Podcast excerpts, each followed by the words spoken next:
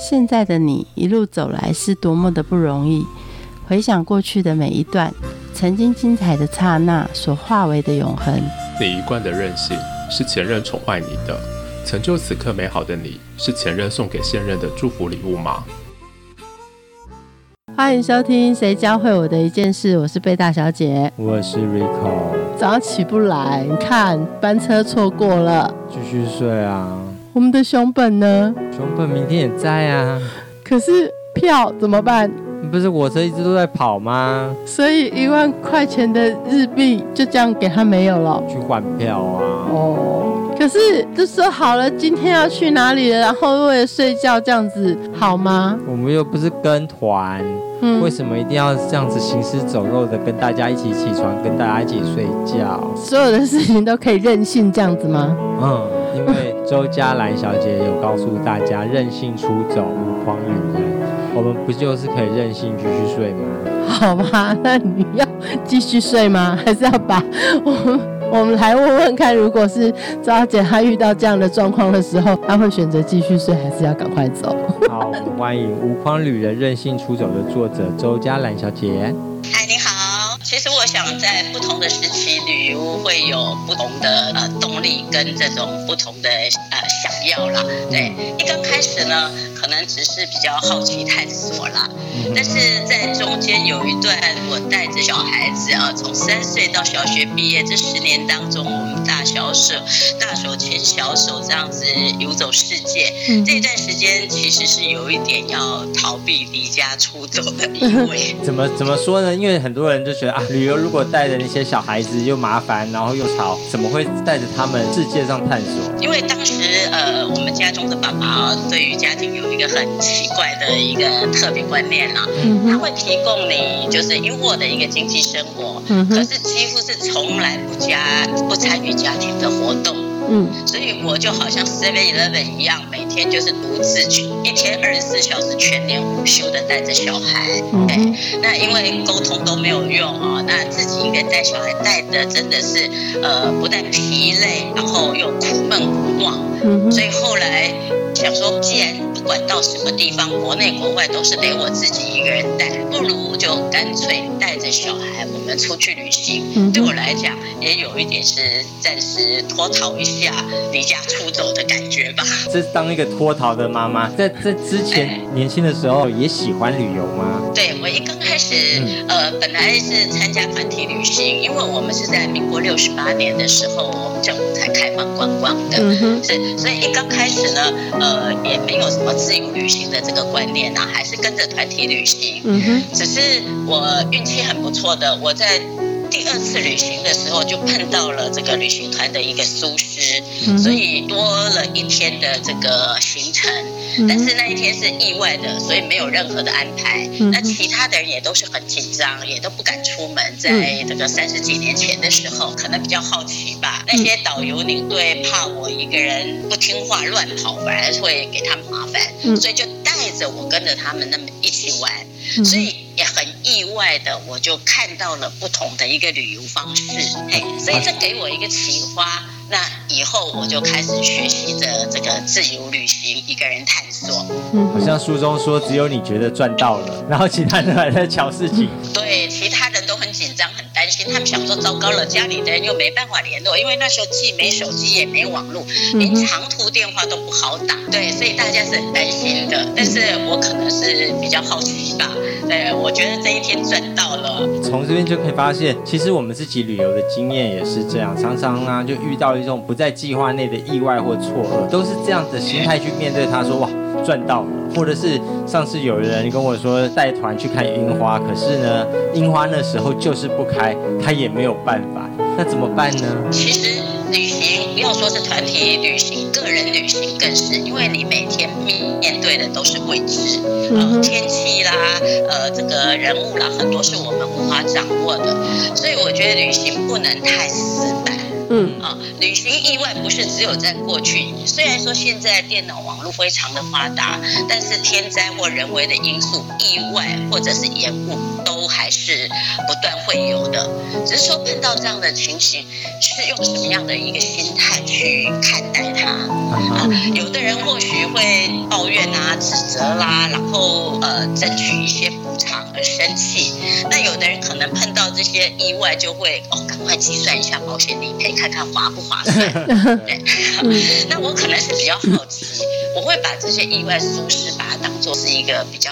特殊的行程，有些时候是你花钱都安排不了的一些惊奇体验，对，所以会有比较这个呃开放的心情。其实你也不知不觉你看到了不同的东西。对啊，与其在机场在那边吵着说要要机位要机位，不如出去玩。对对，不如我们呃转一个心情看看不一样的，所以会有更新奇的一些发现。嗯哼，在你这个过程中有哪一次你印印象深刻？是因为意外或错愕导导致更好玩？经常有哎，像有一次也蛮好玩的。我在希腊的时候，我刚一出了这个第一天到达雅典，我搭捷运机场捷运到了市区，才刚一出了这那个捷运的这个门口，就有一个矮华的绅士，还真的是绅士哦，穿着西装哦，然后他就过来问我要去哪里，我正在寻找我预定的饭店，那我就随手指给他看，他非常。热心的就告诉我在哪个地方，我谢过他之后，他还一直一路跟着我。但是我那时候就觉得有一点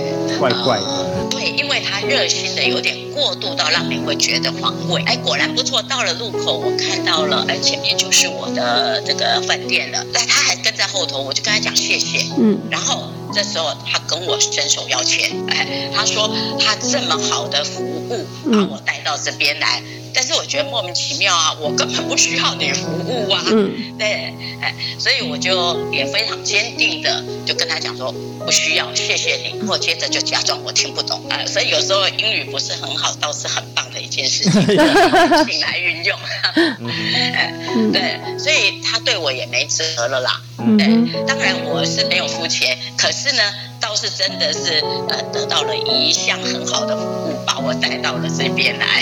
对，有时候我我觉得旅行，尤其是自己一个人旅行，有时候你要有一点气势，让自己感觉像一个老鸟，不要那种伸手他就会缠着你，然后你就不得不只好付钱呐。哎，对。那你有在被抢劫或是被扒手偷过的？有。可是那被偷以后，这整个后半段的旅程完全就失了掉了，没心情了。不会耶，哎，所以说啊，第一个就是你要一个人旅行，你一定要有这样心理的准备，迎接每一种意外状况，要有这种呃随机应变的一个能力。嗯一般来讲，像我只是一个好奇的女人，我也不是探险家，嗯，所以会到那种特别很危险的地方去，所以抢劫的状况比较不会发生。一般的这个国家也都是希望能够发展观光，对于治安有一定的这种维持的，所以抢劫是比较不会。但是人多的地方，扒手是一定有。对，哎，所以这一点要非常的注意。那我们在呃旅行的时候，自己都会做一些预先的准备啦，比如说你可能皮包放好几个地方啦，或者是比较外层的地方是那种呃，就是比较不重要的东西。对。所以，像碰过几次扒手，好在被拿走的都不是重要的东西，没有影响行程，但是呢，却让你会更加的小心。对啊，因为我有个朋友，他到英国的第二天，所有的护照钱全部都没有，然后信用卡也不见了，然后就那时候他想了五分钟，想说接下来可以用很悲伤的来过日子，也可以很快乐过日子，所以他就开始变得很快乐，所有的钱都用老公的。不用再自己出现了。对，所以有时候真的心情转换哦，这是一件很棒的事。而且像一个人旅行、自由旅行这样子，也让我们反应会很灵敏。嗯啊，你会明快果决，碰到事情你怎么样去一个面对应变，再来脱身再前行。哦，我觉得这个是大概旅行给我们的一些经验呐。常旅行的时候，那个玩伴就会变得很麻烦。是没有错，哎，这个旅行。的同伴真的是很 重要，就是生活习惯不同啊，或者是呃喜好呃兴趣不一样的话，那中间真的是会有很多的争执。所以为什么喜欢自助旅行的人到最后往往会变成自己一个人旅行？因为既然找不到合适的伴，与其你沿途当中许多的争论，那其实是大家都浪费时间，不如把各自规划属于自己就是适合的一个行程。对，所以这也是后来为什么我总是一个人，宁可自己带着小孩子，爸爸不要跟来吧，破坏我们这个游性吧。你在呃旅行的过程里面，你在计划旅行之前，你大家会花多久的时间去安排跟准备？这个看你这个旅行的国家而定了哈。一般呢，我常常很多都会问我说：“哎，下一次你想到哪里去旅行啊？”我每次都答不出来，嗯，因为我真的从来没有做旅行计划，嗯哼，因为对，是我不喜欢说，呃，像有些人会习惯计划，我明年要去日本，后年要去韩国等等的，他会有他的计划，对。可是我不喜欢做计划，因为这种计划感觉像一个那种形式力，嗯，会有那种你待未完成工作的那种呃这个制式的感觉，嗯所以我是从来不做任何的旅行计划的，我都是凭我觉得是一个意向，我常常是一张图片或者一首歌或者某人的一句话，突然有一个那种灵感作现，那就才开始去收集我想要去的地方的那个资料。嗯哼。可是如何说走就走呢？不是要很多人都会想思考很多，我要先有钱，我还要有闲，我还要有伴，我要有计划，不是这样才能出发吗？这个说走就走哦，我这边要特别的这个呃澄清说明一下哦，免得误导大家。事实上。不可能说走就走的。所谓的说走就走，应该是一种就是呃，我一定要做到的一种决心的宣誓。哦，心情上。哎，尤其是像自由旅行，你是一定要有准备。而且我相信说走就走的人，他其实是一向就已经准备好随时可以走的这种心态。如果说一般人没有这种一个人旅行的这种经验的话，那。真的要注意，不是捉走就走，因为安全是非常的重要。嗯对，像我大家就会常常觉得说，哎，你说走就走了，怎么又不见了？因为就像我刚刚讲的，我平常是不太预计说我要去哪里，我都是等那个灵感到的时候，哎，才想到目的。然后才来找资料，那找资料过程我一般也不太张扬，多半都是我找好了，差不多了，机票定了，我才会开始说，哎，我要去哪里，我什么时候要走。所以对于朋友来讲，他们会觉得很错愕，哎，没听你说啊，怎么又来了？嗯，对，所以所谓说走就走，是因为你其实是随时都是准备好，你具备这样的能力，你才有可能就是说，哎，我短时间之内说走就走。所以这边一定要跟大家。讲，哎，千万不要误导，这其实是一种决心，嗯哦，不是说你真的不用准备。这种旅行行家，你的行李都带哪些呢？是我们呃分成两部分的哈，有形的行李其实很简单哦，当然我们这个呃护照啦、钱呐，这基本的是一定要带啊。那呃衣物啦什么这些都是个人，那还有一个很重要的就是药品。个人需要就是你平常会使用的药品，因为呃到国外药品不是你想买就可以买的，有很多是处方签啊，还有跟我们使用的这个药品习惯不同，所以我觉得很重点的就是说你的证件、钱还有药品，那其他的东西万一不足的话，我们有钱都可以随时来补的，对。啊，那无形的行李哦，我觉得要放下所有的这些既有的框架，还有这个成见啊、刻板印象啊，让心情归零，然后就是保持一个好奇心。啊，不管是。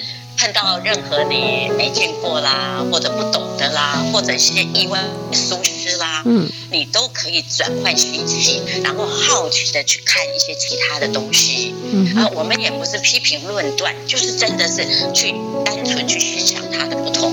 这样子，不管你碰到什么好的或不好的，你都会很开心的继续后续的旅程。食物是大家经常会碰到的一件事，因为国外的食物啊，呃，虽然说现在旅那个一些美食频道经常有在介绍，但是看的跟你实际尝试的味道可能有很大的差异，对，所以常常会被食物吓到，对，像比如说在秘鲁的话，它会有那个天竺鼠的这个大餐，对对对，哎，它有烤的、炸的啦。啊，什么各种不同的，对，有时候你就是会比较好奇的去尝一下啦。那当然，它那个整只的形状你是会害怕的，但是 如果把它跟其他的一些食物混杂在一起的时候，你就会不知不觉的尝试。嗯，像比如在澳洲，我也吃到了袋鼠肉，嗯呃，然后呃他们的那个鹅苗肉，就是很新奇的东西，所以你都会去尝一尝。去接触。那天的天竺鼠大餐你也尝过了，整形的你会不敢，或是 潜藏在这个其他的这个食物混杂在一起，你是不知不觉吃完了才被告知 那是什么东西。所以你不会到哪里就开始，就像很多的旅游团一样，怎么没有中国餐呢？但我只要出了国外，其实我自己在台北啊，我自己在家里都不是说非要这个传统食物不可啊。对，所以我只要是一出国，我是尽可能的不会去找中式的餐饮，因为出去就是要不一样。对，呃，那我常常听很多朋友出门一定要带泡面，这一点我真的是匪夷所思，因为我想说出去就是尝不一样的东西。而且行李箱就那么小，你放了泡面，不是少了很多其他更需要的东西的空间吗？嗯我们最后来谈一谈，你旅游中都会买些什么东西？我带回来东西都很奇怪哦。呃，有到过家里来看的，都会想说奇怪，你怎么会带这些稀奇古怪的东西来讲？呃，当然有时候啦，呃，如果说有看到一些精品名牌的东西啦，碰到一些比较合理的价钱，当然是顺便。带一点，但是我不会特别为了这些，或者是呃，比如说哪个国家好吃的糖果、饼干等等，我不见得。但是我倒带了一些很奇怪的东西，比如说我在西班牙，因为我自己本身不会喝酒，但是我又很喜欢酒感那个酒馆的氛围，所以他们就介绍了我一种看起来很像酒，口感也类似，但是却没有酒精成分的饮料。那我非常着迷于那个酒馆，然后佛朗。明哥的那种氛围，所以我从西班牙回来的时候，我居然带了一打那样的饮料回家。嗯，要在家里当酒开了西班牙酒馆的感觉。对对对，就是回味那样的一个感受。对，然后我从秘鲁回来的时候，因为他们在库斯科有一个很出名的一个景点，是因为呃印加人的建筑是用石块嘛，所以他们有一个很出名很大的一个十二角，就十二个角度的一个石头。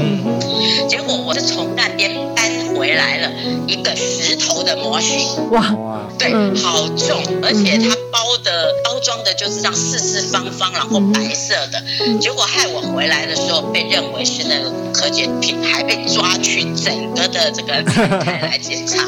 对，所以我常会带一些比较特别奇怪的东西，大家都觉得无聊又重又花钱，你买这些干什么？最后旅游教会你哪一件事情？我想旅游教导我会的事情哦，呃，我就以我这一本书的书名来说哈，就是我们要做一个无框旅人，跟情出走啊。我想所谓的无框，就是不管我们在人生的旅途，或者是在真实的旅行上面，我们都不要设限，永远用开放的心来迎接下一个新下一个惊奇。嗯，对，然后要任性，这个任性不是无理取闹，而是在个人的领域里面，我们坚持是自己做主、自我负责，然后勇敢的出走。嗯哼，对，我想这是旅行教我会的一件事情。嗯哼，谢谢嘉兰，也希望每一位朋友以后都能够更开放、愉快的心情去面对每一件事情。嗯哼，谢谢，谢谢，谢谢，谢谢大家。一起来听李玉玺带来的《放下旅行》。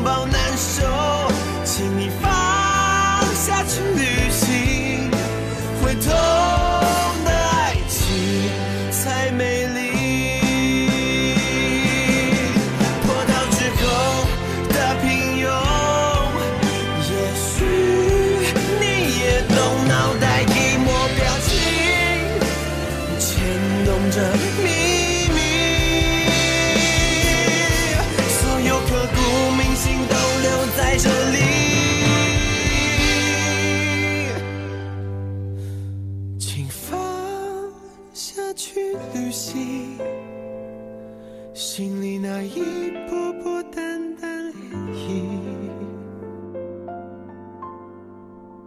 别忘。